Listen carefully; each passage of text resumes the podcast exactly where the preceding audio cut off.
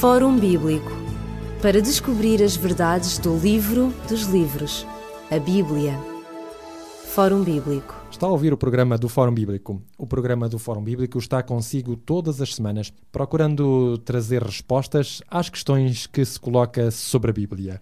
No nosso último programa, se está lembrado, nós falámos sobre a questão da morte, como a Bíblia via a morte, como ela também fala da ressurreição e, sobretudo, analisámos ou começámos a analisar um texto dos Evangelhos que nos falou da transfiguração. No programa de hoje, nós iremos continuar a abordar este texto dos Evangelhos e outros mais que nos podem trazer, por vezes, algumas dificuldades ou perplexidades na abordagem daquilo que a Bíblia diz acerca deste tema tão importante para a existência humana e também para a esperança que a Bíblia confere a todo o ser humano. Comigo em estúdio está o pastor Elídio Carvalho e daqui a pouco nós iremos dialogar ou continuar a dialogar sobre esta temática. Mas para já vamos deixá-lo com uma perspectiva musical, voltando logo a seguir.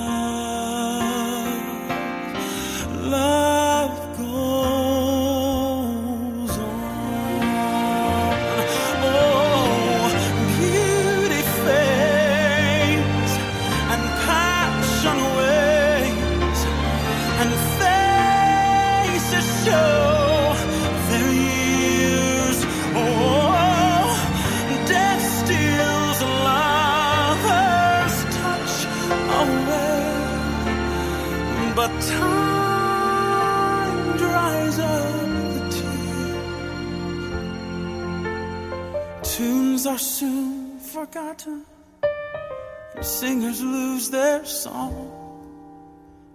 But love goes on. A baby boy, a starlit night.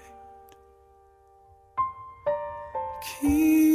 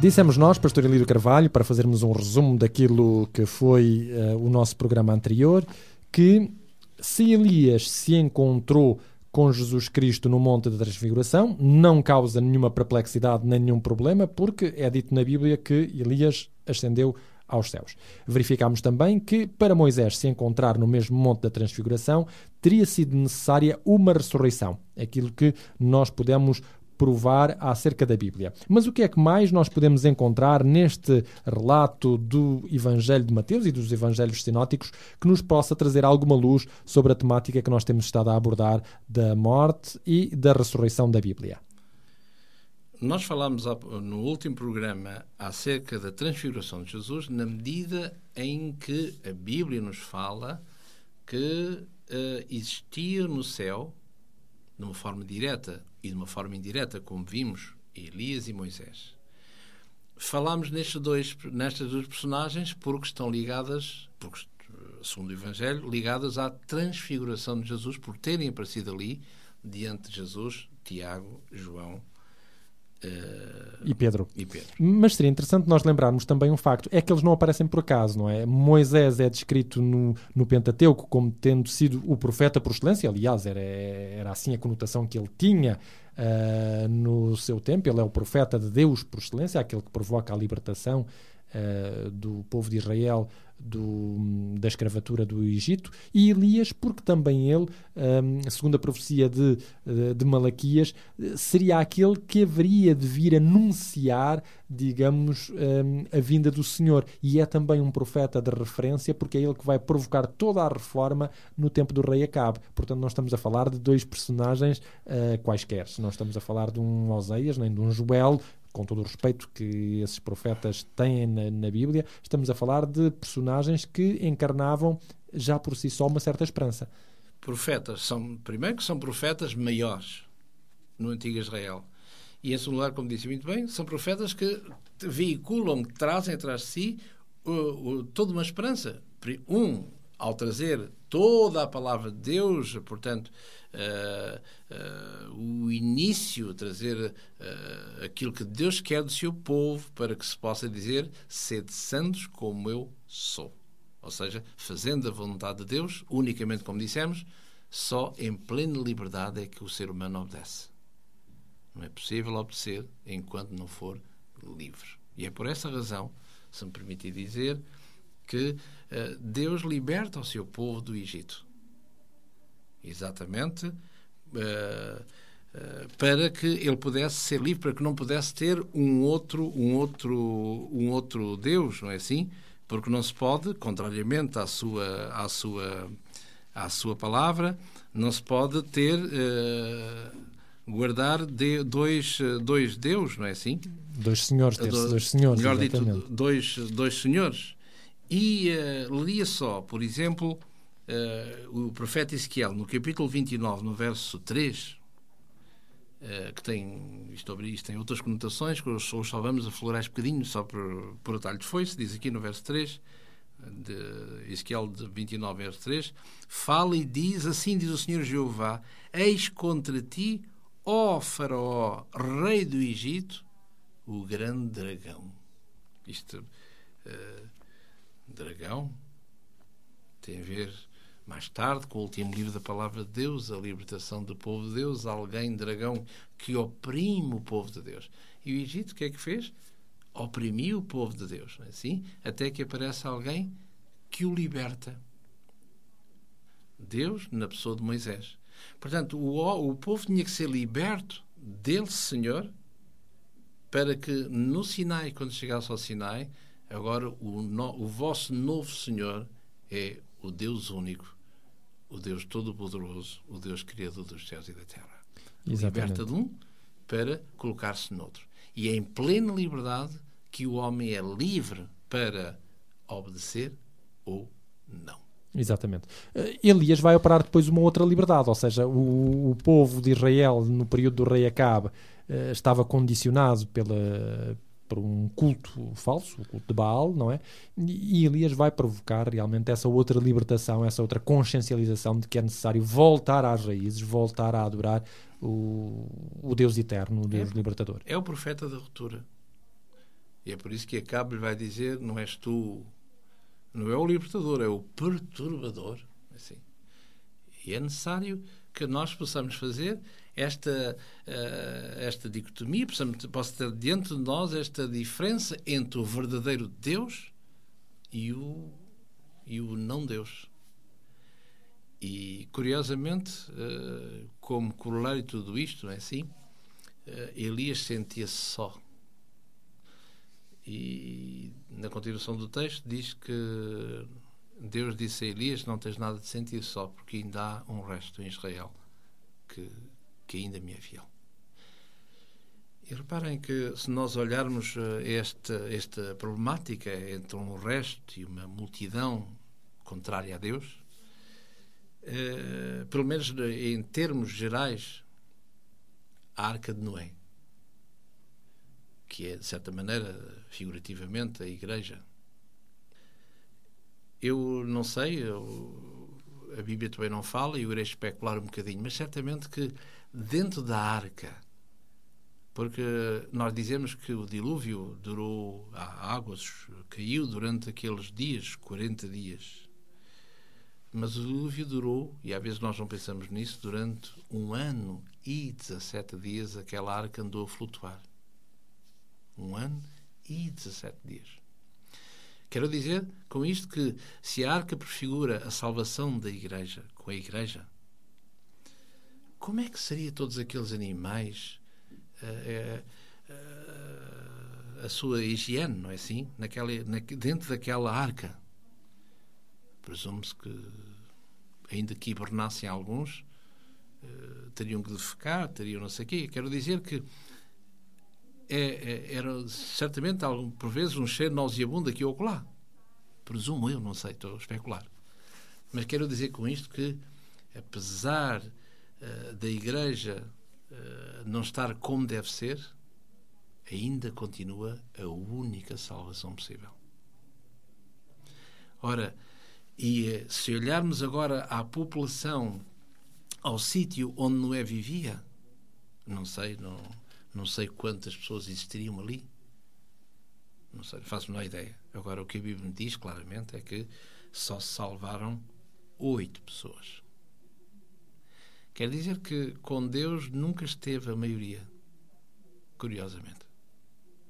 Repito, não sei em termos de percentagem, as oito pessoas quanto eram em relação à população da, daquela altura. Texto claro. não, não me diz isso, não é? Mas para vermos exatamente esta, esta, estas maiorias, esta a, a, libertação que Deus faculta através dos seus profetas, como vimos há pouquinho, portanto, Moisés, e acima de tudo de Elias, o homem da, da, da ruptura, em que, em que é necessário voltar ao verdadeiro culto, ao verdadeiro Deus. É Exatamente. Há, no entanto, neste texto algo que nos perturba uh, pela ausência e por aquilo que nós dissemos no último programa. No último programa nós dissemos que a, a morte tinha sido beliscada em Moisés, o, o, que era um, o que era um facto, mas que nos coloca uma outra questão. Moisés não é o primeiro, é, é o primeiro ser da, da, Bíblia a ser ressuscitado, mas antes dele, nós poderíamos ter, ter dito que a, que a morte sofreu um roubo.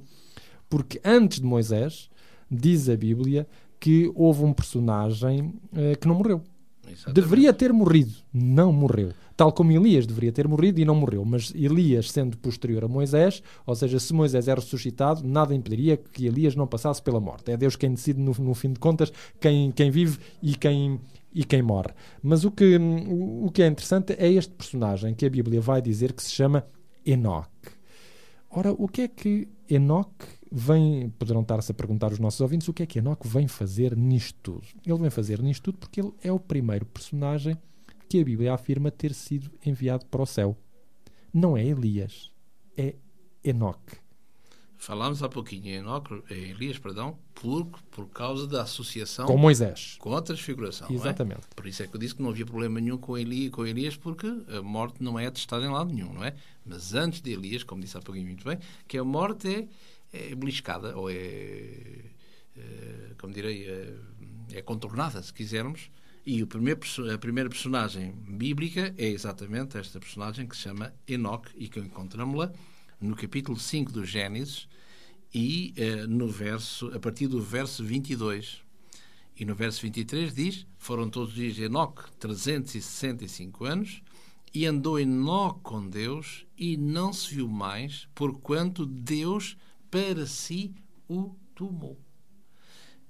E para si o tomou, se ficássemos só com este texto, que é o primeiro livro dos 66 livros, penso que não teríamos dúvidas a dizer, em dizer Deus para si o tomou, exatamente com outro, noutro, eh, com outro meio de transporte, permita-me o termo, que aqui a Bíblia não, não menciona, que, que é o primeiro a ser elevado aos céus, Deus para si o tomou.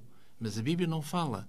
Podíamos agora acrescentar, adulterando o texto, eh, bom, não tomou, tomou, mas eh, Deus para si o tomou, mas como? Talvez numa, numa zona, eh, numa terra de, de, de, de podridão moral, uma terra violenta, Deus para si o tomou, tomou talvez, estamos no Algarve, certamente tomou para o Porto, mas, mas o homem talvez morresse lá.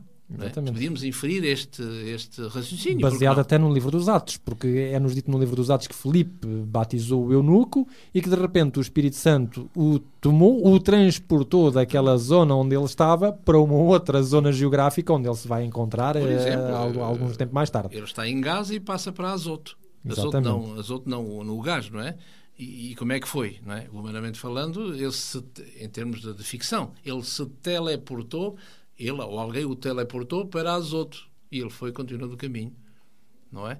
Eh, mas aqui nós podíamos inferir isso, porque o texto permite dizer é uma ilação humana, o texto não está, o silenciador, não é? A verdade o que ele nos diz é que Enoque é o primeiro desaparecido da história, porque diz que não foi mais, é o primeiro, é, é- é- é, digamos alguém que desaparece, não deixa rastro, não, não, Bom, não há mais. Podíamos eh, eh, estar aqui a especular, mas foi para onde? Foi, sim, vivia em Faro, no Algarve, e, foi teleportado para Coimbra ou para, para o Porto e lá morreu, coitado, não é assim?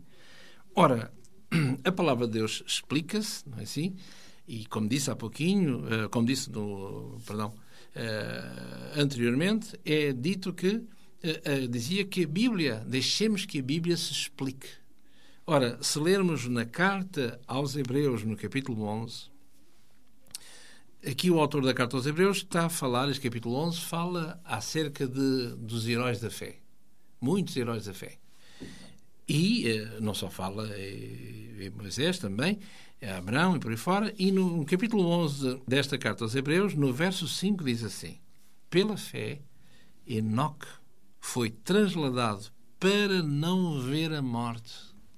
Ora, no primeiro texto dizia que Deus para si o tomou.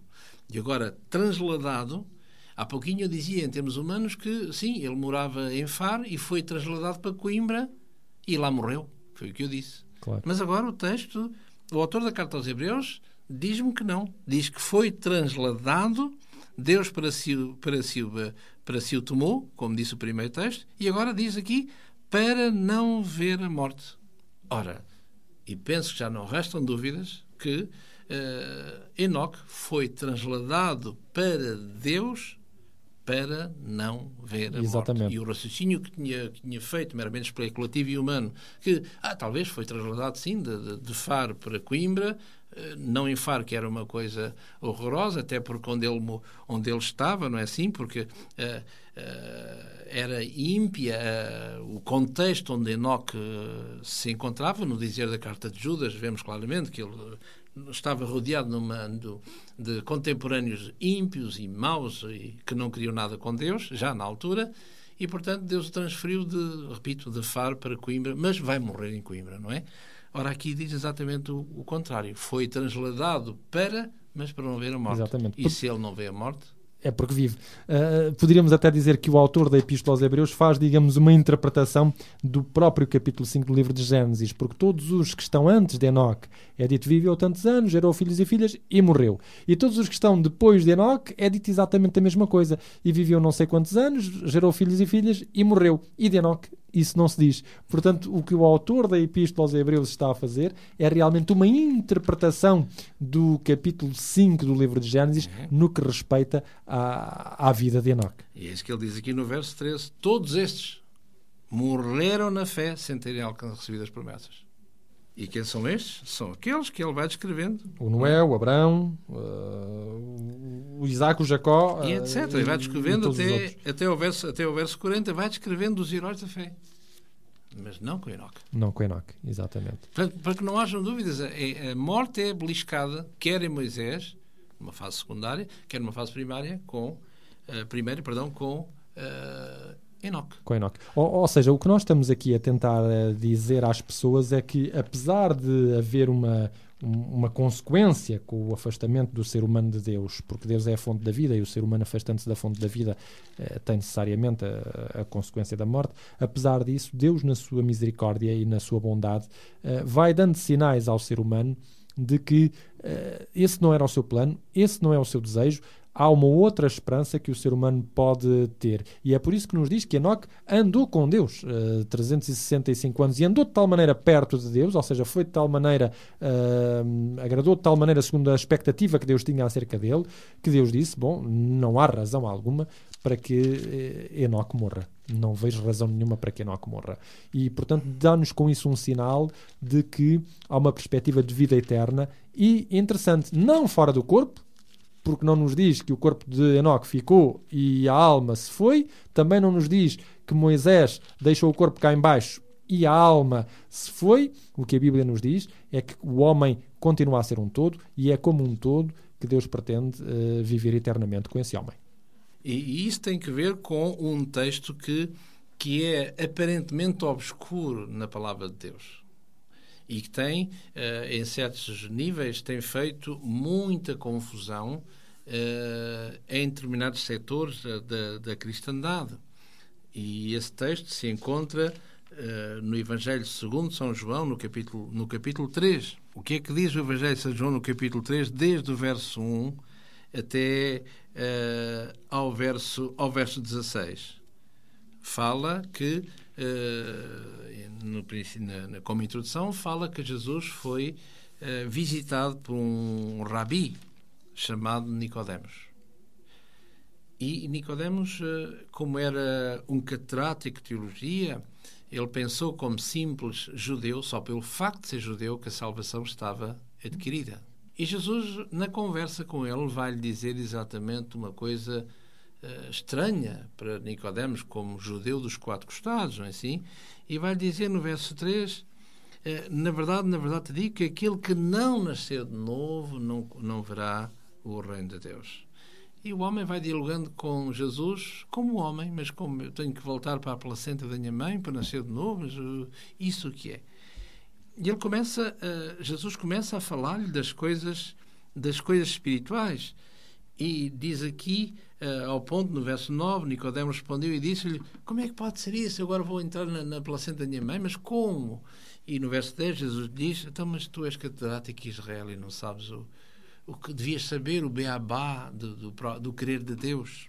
Verso 11. Ora bem, na verdade, na verdade te digo que nós dizemos o que sabemos. Nós testificamos o que vimos, o que é normal. E não aceitais o nosso testemunho. Está, Jesus está a falar dele. Se vos falei das coisas terrestres, não crestes. Como vós querereis se vos falar das coisas celestes?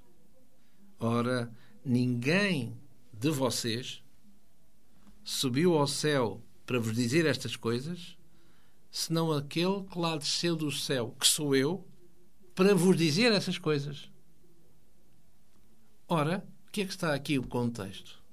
Está a dizer que, se falar das coisas espirituais, para vos falar aqui agora, fui eu que estava no céu e que desci do céu e com autoridade mais do que ninguém falo-vos das coisas do céu. Mas como é uma realidade que vos transcende, vocês não acreditam. Muito menos nestas não acreditam.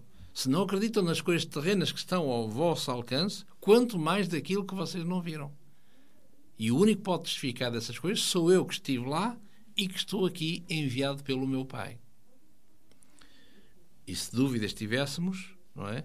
Por isso é que ele diz aqui no verso 16: Deus amou o mundo de tal maneira que deu seu Filho unigênito para todo aquele que nele crê. E parece que vocês não querem crer. E no verso 31 ele termina ao dizer: Aquele que vem de cima é sobre todos. Aquele que vem da terra é da terra. E fala da terra. E aquele que vem do céu é sobre todos. E aquilo que ele viu e ouviu, isso testifica.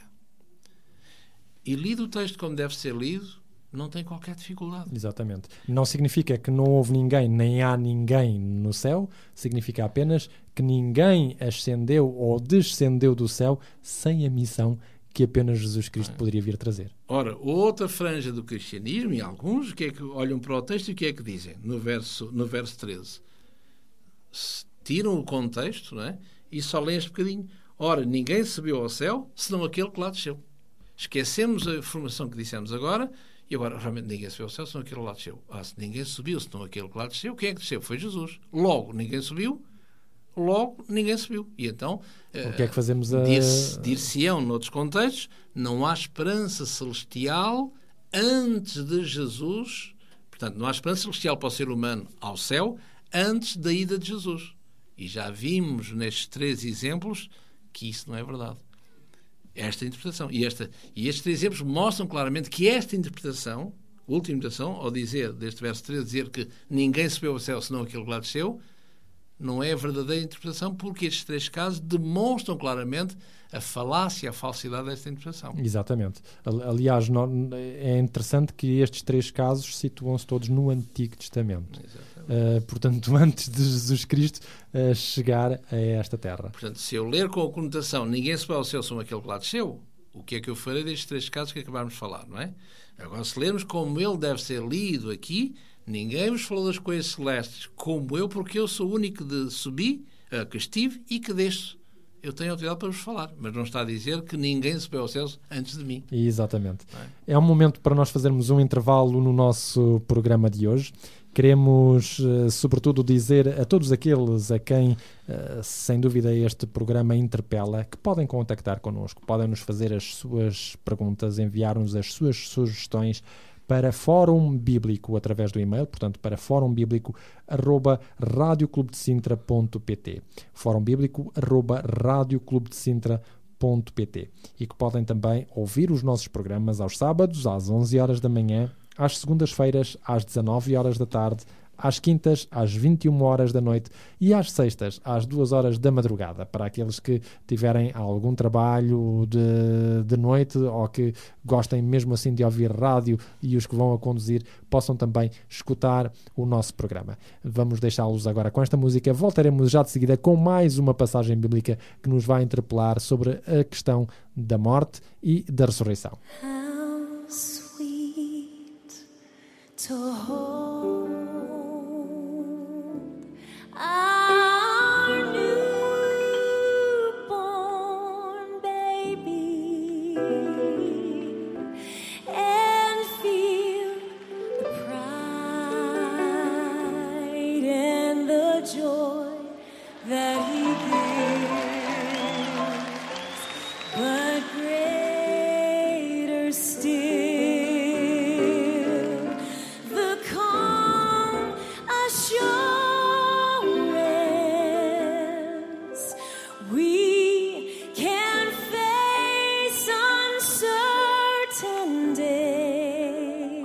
Vestal always said, We are a people of faith. We're not people of fear. Sing that line again. We can face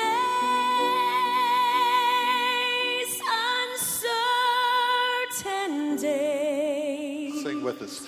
Because he lives. And because he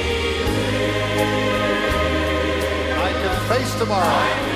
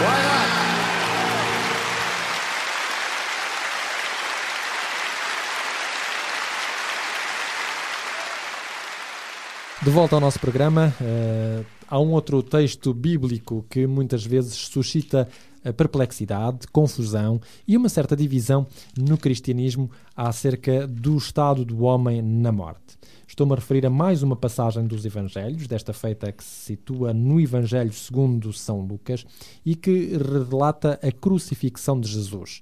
Ao relatar a crucifixão de Jesus, menciona-nos que havia dois ladrões que foram crucificados com ele e um dos quais Jesus Cristo faz uma promessa. É essa promessa que vai fazer toda a diferença na maneira como as pessoas podem compreender aquilo que na realidade foi prometido ao, ao ladrão naquela tarde de sexta-feira em que Jesus Cristo morreu.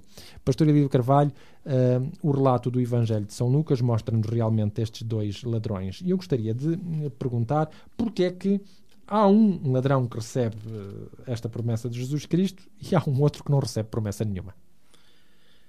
Eh, antes de mais, gostaria de, antes de pegar na, na sua deixa, gostaria de lembrar o que o apóstolo, o que o apóstolo São Pedro fala acerca da palavra de Deus em si e acerca de alguns textos do príncipe do Novo Testamento, não é? à parte de Jesus, com certeza, o apóstolo São Paulo. Eh, o apóstolo São Pedro, na sua segunda carta de Pedro, no capítulo 3 e no verso 15, o apóstolo Paulo, o apóstolo Pedro, perdão, fala assim das escrituras e, e do apóstolo São Paulo, seu colega. Tendo por sa- salvação a longanimidade do nosso Senhor, como também o nosso amado irmão Paulo vos escreveu, segundo a sabedoria que lhe foi dada. Verso 16 sabendo disto como em todas as suas epístolas, entre as quais, noutros programas iremos ver isso, eh, aqui ou lá, entre as quais epístolas há pontos difíceis de entender, que os indoutos, que os inconstantes torcem, e, igualmente, as outras escrituras para a sua própria condenação. É perdição, perdão. Ora, o que é que Pedro está a dizer aqui? Está a condenar o seu colega Paulo. Está a condenar a sua, a sua erudição. Ele reconhece que o apóstolo Paulo tem pontos difíceis de entender nas suas epístolas, como, como académico, e até diria como catedrático que o era. Mas se deixarmos que a Bíblia se explique a si mesma, então tudo se, tudo se compreenderá, como já fizemos até aqui. Ora, mas Pedro fala, diz aqui, igualmente nas outras Escrituras. Portanto, está a falar não só no Novo Testamento, como também do Velho Testamento. E temos que olhar ao Velho Testamento exatamente como ele aparece. Nomeadamente, por exemplo, na escrita uncial, que é tudo em maiúsculas. Onde não há espaço e é tudo seguido. Nós hoje, para facilidade nossa, europeus, temos a Bíblia em capítulos, em versículos, e então quando citamos, citamos como estamos a fazer. O apóstolo Paulo, o apóstolo Pedro, na segunda carta de Pedro, no capítulo 3, no verso 15. E devemos relembrar que eh, esta divisão é é apenas surge na Idade Média, di- É- é digamos, não- humana. Não, não é na primeira altura em que os evangelhos foram Não é? escritos. Portanto, é humana. Dá mais comodidade. Por, por isso é que, o- que Jesus, quando cita e os outros, eh, eh, está escrito, mas está escrito, está escrito que, e se nós ficamos, não está escrito, oh, Jesus, mas aonde? Ele, não podiam dizer a Jesus, na altura, que não existia, eh, Jesus, em que capítulo é que está escrito, eh, por exemplo, por exemplo, Jesus vai dizer a Lucífer, não é? Está escrito, nem só de pão viverá o homem, mas de toda a palavra que sai da boca de Deus. Eu se estivesse lá com Jesus, ó Jesus, aonde? E Jesus olharia para mim, aonde meu filho, mas aonde quê? Eh, Sim, mas em capítulo, em, em em onde é que está, não é? Estamos desfasados no tempo, não é? É, é um, é um de 2009 a falar para o primeiro século, não é? Por isso é que Jesus vai dizer, está escrito. Nós hoje sabemos, não é assim? Temos a cota, pois bem, sim senhora, no livro de Deuteronômio, no capítulo 8 e no verso 3. Ah, é mais fácil, não é? Mas na altura não havia. Era tudo seguidinho, tudo seguidinho, tudo juntinho, não é? Tudo, não havia cá, não havia isso. Ora, e só mais tarde é que aparecem essas coisas de requinte que nós temos. Os capítulos, os versículos, As pontuações. a pontuação e, e, curiosamente, a separação entre o Antigo Testamento, Antigo Testamento e o, e o Novo Testamento. Esta dicotomia que leva também a muitos erros. Aliás, leva, em primeiro lugar, à heresia marcionita, não é assim? No segundo século, que o Deus do Antigo não tem nada a ver com o Deus do Novo, como se fosse um, uma, uma, Du- Duas entidades diferentes. Exatamente. Ora, dito isto, então passemos eh, ao texto que nos ocupará, que é o Evangelho segundo São Lucas, no capítulo 23 e no verso 43 em particular. E como disse há pouquinho muito bem, eh, será que não são, não eram dois ladrões? Será que eh, o que é que diferenciará entre ambos? Será que um é mais suscetível do que outro às coisas de Deus? Ora, o que nós sabemos, biblicamente falando, era que aqui na praça fala-nos de, pelo menos, de, de, de três personagens. Uma com nome e duas sem nome. A tradição dá nomes a eles, mas interessa dar-lhes nomes, mas interessa é biblicamente falando. Um de, uma personagem chama-se Barrabás. E quando Jesus estava em todo este complexo sistema, estava três homens prontos para a crucifixão. Estes dois, que não sabemos o nome, e um que nós sabemos o nome, que se chama Barrabás. E eh, aqui em Lucas, no capítulo 23 e no verso 25, por exemplo, no verso 19 e no verso 25, mostra-nos claramente, eh, desde o verso 18 ao verso 25, perdão, mostra-nos claramente quem era este homem, este terceiro, que era Barrabás, e mostra-nos o que é que ele fez. Diz no verso 19, este foi lançado na prisão, no verso 18 diz que se chama Barrabás, eh, fora lançado na prisão por causa de uma sedição feita na cidade e de um homicídio. Portanto, é a culpa, este libelo acusatório, de Barrabás. E Barrabás, certamente, em fontes exteriores à palavra de Deus, sabemos que eles eram colegas, os três, da mesma atividade. não é? Exatamente. Da mesma atividade.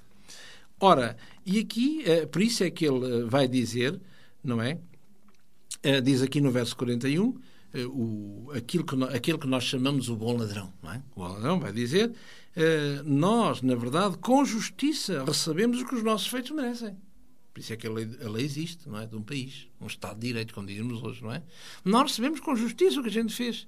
Não sabemos o que é que, eles, o que, é que eles fizeram os dois. Sabemos pelo terceiro exemplo de Barrabás, não é?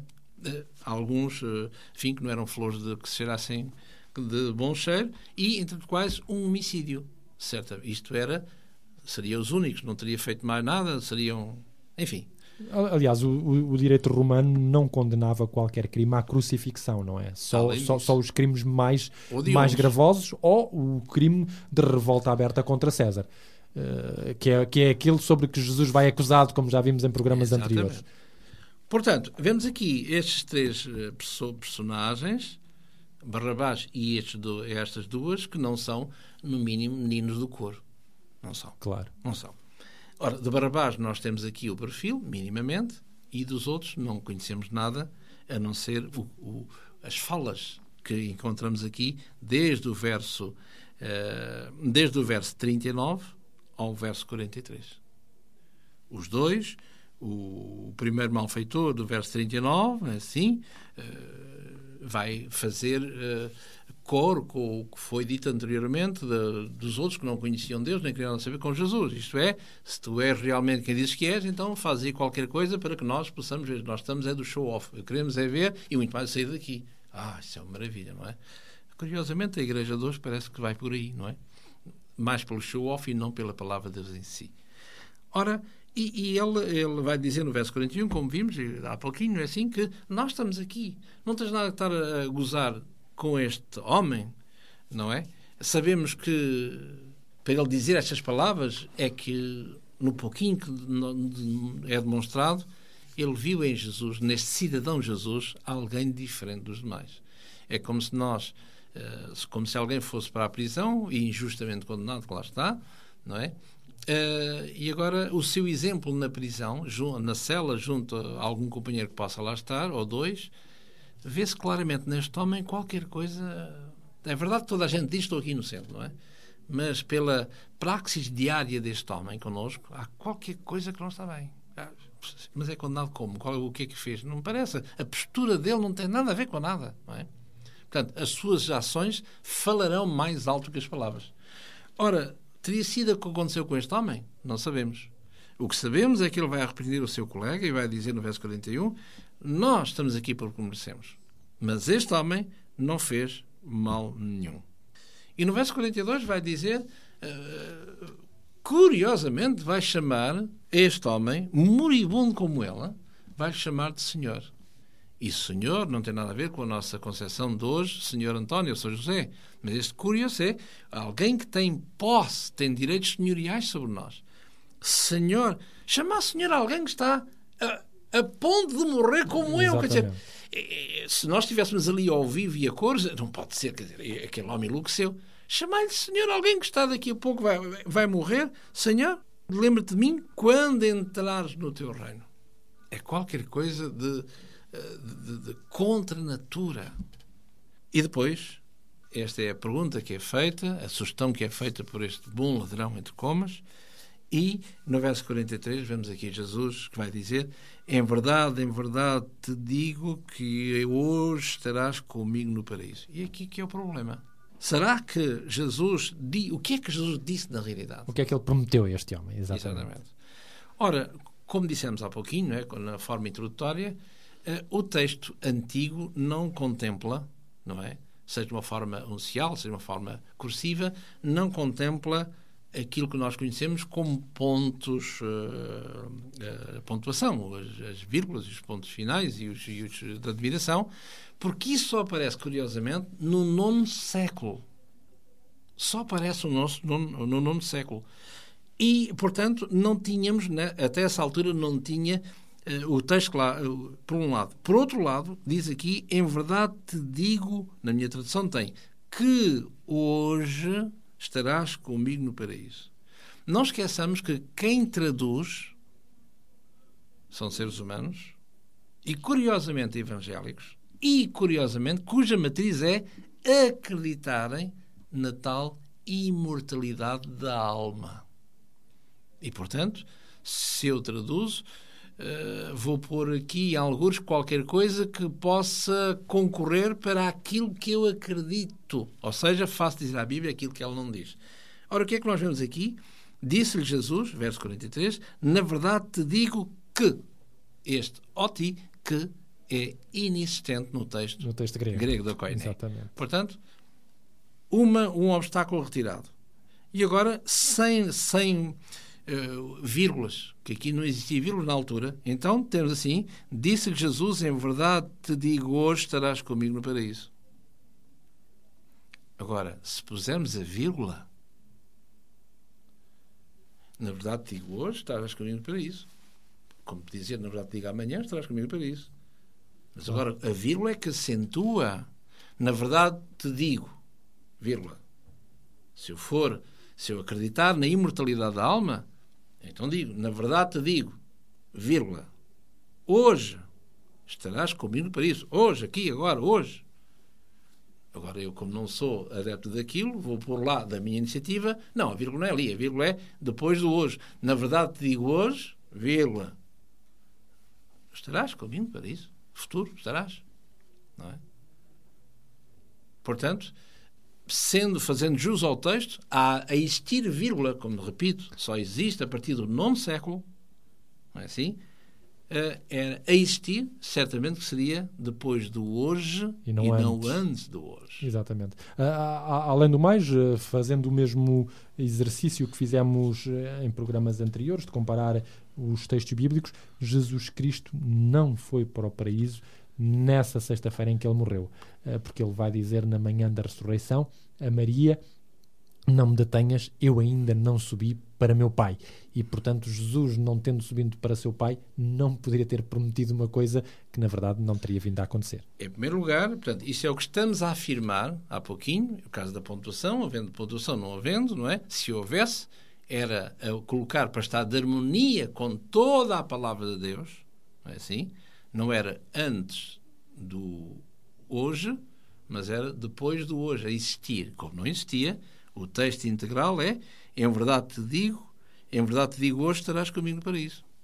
Nem, não tem nada a ver com aqui e agora, hoje estarás lá. Claro. É a afirmação que nós fazemos. E agora, compete-nos a nós perguntarmos à palavra de Deus se esta ilação que estamos a falar se, se é, está conforme com toda a doutrina que é emanada da palavra de Deus. Isto é, e podemos, iremos ver, biblicamente falando, demonstrar passo a passo que Jesus nunca poderia ter prometido isso e que o tal bom ladrão não foi de modo algum Para o céu. paraíso. Nessa sexta-feira. Porque Exatamente. a Bíblia fala, aqui diz, no verso 43, estarás comigo no paraíso. Este termo paraíso só o encontramos três vezes na palavra de Deus. E um deles é este. Ora, iremos ver, portanto, eh, onde é que eles se encontram, o que é que eles querem dizer e para vermos se quer Jesus, quer o bom ladrão, se ambos foram naquele dia, pré-morte, ao paraíso. Exatamente, isso é o que nós iremos ver no próximo programa. Entretanto, temos que concluir o nosso programa de hoje.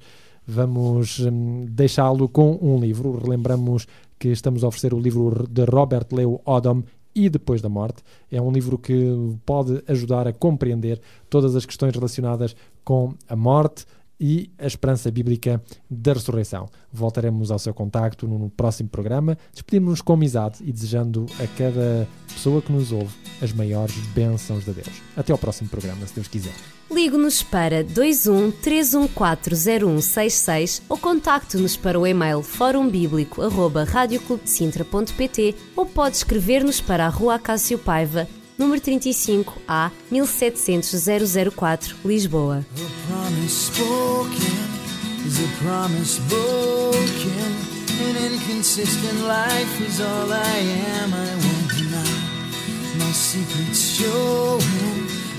way to hold it. Cause everything that promises to hide one day step into the light, revealing all I am is someone else inside.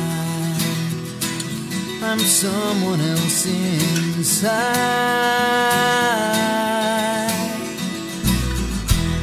And I stand in fear as you're coming near. And moment when I think the end will come, you take me. And I gaze with wonder when torn asunder. My heart begins to spread its wings and fly. And it soars into your light, revealing all I am is someone else inside. Yes, I'm someone else inside. And when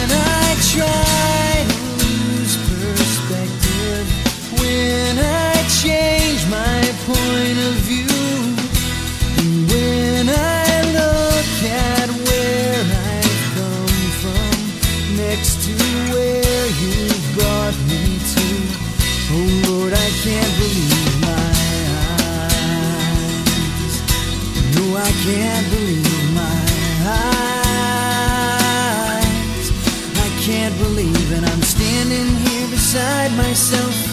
I look, but I can't tell why mercy fell to cover me. I praise you, Lord. I can't believe my eyes.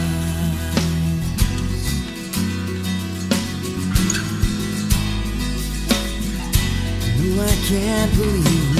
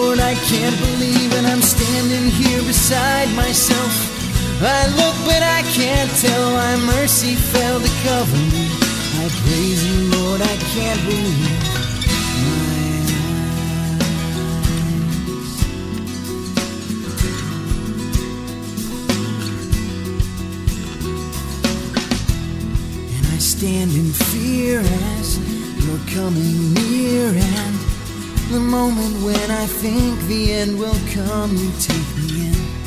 And I gaze with wonder when torn asunder. My heart begins to spread its wings and fly. And it soars into your light, revealing all I am is someone else inside. I'm someone else inside. I can't believe. Oh, no, I can't believe my eyes. I praise you, Lord. I can't believe my eyes. Fórum Bíblico para descobrir as verdades do livro dos livros, a Bíblia. Fórum Bíblico